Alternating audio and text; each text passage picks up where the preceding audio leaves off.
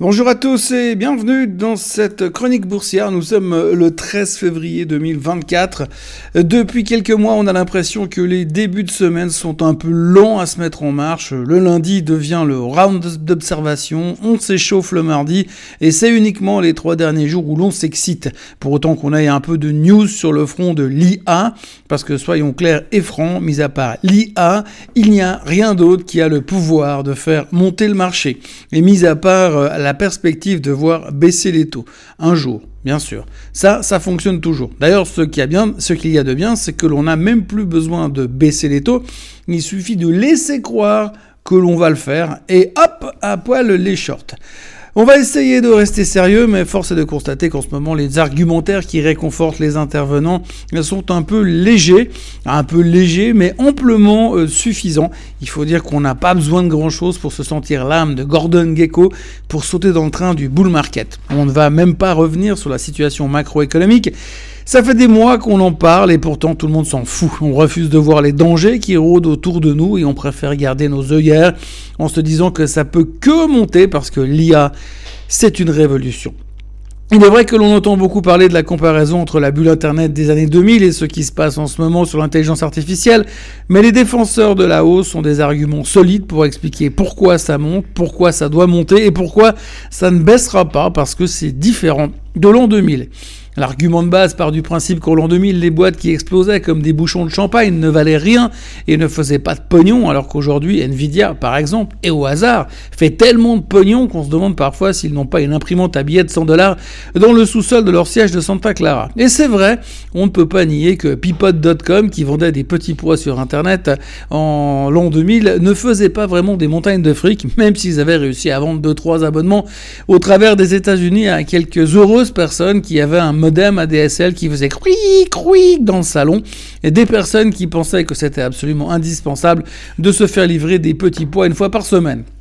Aujourd'hui, on nous explique que si Nvidia, Supermicro ou encore ARM ont des trajectoires que l'on qualifiera sans problème de verticales, c'est parce que l'intelligence artificielle est une révolution et que l'hypercroissance de l'IA va durer 10 ans au moins 10 ans. Si ça se trouve, c'est 20. Alors oui, on peut trouver choquant de voir que ARM, qui était trop cher à 70 dollars il y a une semaine, soit considéré comme extrêmement bon marché hier soir à 148. Je veux bien croire qu'on a raté un truc depuis quelques mois, mais quel est l'argumentaire du gars qui a acheté hier soir à la clôture après une hausse de 105% en 3 séances? Ah oui, j'oubliais. L'intelligence artificielle est une révolution. On est donc au clair, la hausse qui est drivée par la techno et l'IA est parfaitement logique et rationnelle. Les bilans des sociétés qui composent la hausse de ces 18 derniers mois sont solides comme de l'adamantium et rien ne peut faire dérailler le train. Les Magnificent Seven ne sont pas chers et si vous trouvez qu'ils sont trop chers, euh, vous le regrettez quand vous devrez les racheter 30% plus haut cet été et que le groupe des 7 représentera 50% du S&P 500. Non, parce qu'on va pas se mentir, si nous sommes dans le plus gros bull market de l'histoire, c'est pas grâce aux 493 autres sociétés qui composent l'indice américain. Mais au-delà de, ces considérations qui ne présentent aucun intérêt, il nous faut quand même nous préoccuper de la macro. Oui, parce qu'on attend toujours la fameuse première baisse des taux qui ouvrira le bal d'un cycle qui va nous ramener à l'époque de l'argent facile. Et ça tombe bien parce que cet après-midi, on va enfin savoir quand est-ce que la Fed va baisser les taux. Bon, c'est déjà que c'est pas en mars. Et au vu des chiffres économiques récents, on commence à se dire que la probabilité euh, que ça soit en mai, eh bien, on peut doucement commencer à se l'accrocher derrière les oreilles. Mais nous, les investisseurs bêta cornes, ça nous suffit amplement de savoir que quelque part dans la tête de Powell, il y a cette ébauche d'intention de baisser les taux un jour. Ce jour qui arrive, ou qui arrivera peut-être, non, qui arrivera sûrement, nous suffit pour nous rassurer et se dire que c'est simplement une question de temps. En attendant, on peut monter, on peut monter et le jour où ils décideront vraiment de baisser les taux, on se rendra compte que tout est dans les prix.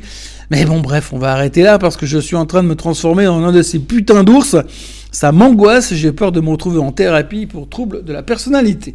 On va donc se contenter de retenir que l'intelligence artificielle est une révolution qui va durer 10 ans et que donc, par capillarité, le bull market aussi. J'invente rien, hein. Bank of America l'a déclaré hier. En 2024, le marché va monter que les taux baissent ou que les taux ne baissent pas. Nous voici donc rassurés. On pourrait presque ne même pas se prendre la tête avec les chiffres de tout à l'heure, ce qui est une perte de temps totale puisque de toute façon le marché va monter. Tiens d'ailleurs, ça fait je ne sais même plus combien de temps euh, que depuis que l'on n'a pas vu euh, une baisse de plus de 2% euh, sur les indices. Je commence même à croire que c'est interdit par la loi, l'Église et le code de déontologie bancaire. Tout ça pour vous dire qu'hier, les marchés n'ont pas foutu grand-chose en attendant le chiffre de la semaine qui sortira dans quelques heures et qui ne servira à rien parce que de toute manière, à la fin, ça monte. Toujours est-il que le CPI est attendu à 2,9% contre 3,4% le mois dernier et le corps CPI, lui, devrait sortir à 3,7% contre 3,9% le mois dernier. J'adorerais savoir ce qui justifierait que le CPI baisse de 0,5% sur le mois alors que l'énergie remonte et que, à ce que j'ai vu à la caisse du supermarché hier, on se fait toujours niquer pareil sur la facture finale. Mais j'imagine que nos grands argentiers ont trouvé que, comme le prix de la noix de cajou a baissé de 1% le mois dernier et que le kilo de caviar est en chute libre, ça devrait pouvoir se justifier. Nous voici donc dans une situation que nous connaissons bien. Hier, nous avons assisté à une prise de bénéfices massive sur les indices. Bah oui, il faut tout de même noter la chute vertigineuse du S&P 500 qui recule quand même de 0,09% pendant que le Nasdaq est au bord du crash en reculant de 0,3%. Et pendant cette correction méga violente, nous attendrons les chiffres du CPI qui devraient nous donner la direction des taux euh, pour ces prochains mois.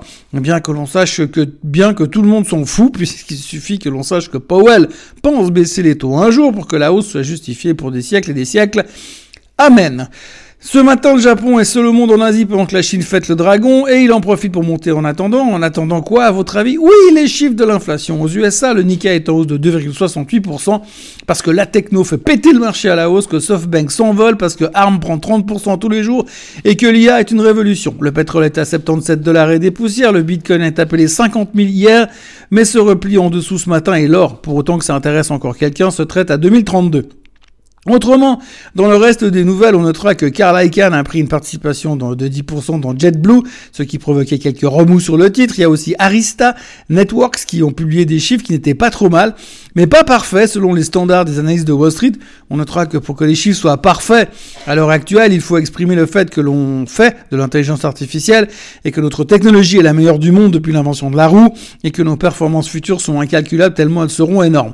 Mais tout autre communiqué de presse engendrera un sell-off ce qui est arrivé à Arista, euh, euh, qui perdait 7% euh, after close. Pour les autres nouvelles, eh bien, il faudra chercher un peu dans les médias financiers, mais en cherchant bien, vous trouverez quelques analystes qui commencent à dire que cette hausse ne fait plus de sens et que 20% sans jamais baisser, ça ne fait plus de sens. Et de l'autre côté du filet, vous trouverez d'autres euh, commentaires, comme ceux de Bank of America, qui disent que quoi qu'il arrive, ça montera quand même. La récession n'est plus une option, l'inflation est sous contrôle, la Fed multiplie les pains et s'occupe de faire remarcher les paralytiques. Il paraît même qu'il bosse sur un projet pour empêcher Biden de dire des conneries, ce qui serait vraiment une révolution. Et le Barons pense que la Fed a raison d'attendre pour baisser les taux, mais nous on s'en fout parce que de toute façon ça monte quand même à la fin.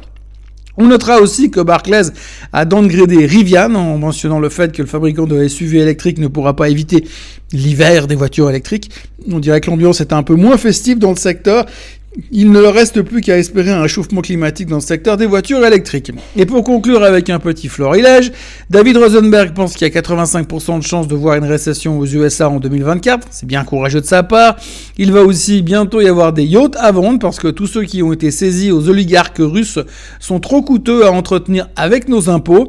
Préparez-vous pour les soldes et réservez vos places dans la marina de Palm Beach.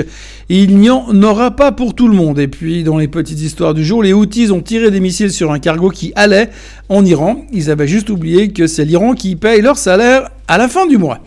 Euh, pour les chiffres du jour, je vous fais grâce de l'inflation US qui a été largement abordée, ce matin, pardon. Mais retenez tout de même qu'il y aura aussi le CPI en Suisse et puis le ZEW en Allemagne et en Europe. Du côté des publications du trimestre, il y aura Airbnb, AIG, Biogen, Coca-Cola, Hasbro, Marriott, MG, euh, Molson, Moody's et Shopify. Pour le moment, les futurs sont en baisse de 0,15% et ça sent le crash boursier. Voilà. C'est tout pour ce matin. Moi, je vais suivre ma thérapie, ma thérapie pour pouvoir me concentrer uniquement sur les choses qui vont bien. Et je vous retrouve demain pour vous dévoiler la date de la vraie baisse des taux. Belle journée à vous tous et à demain.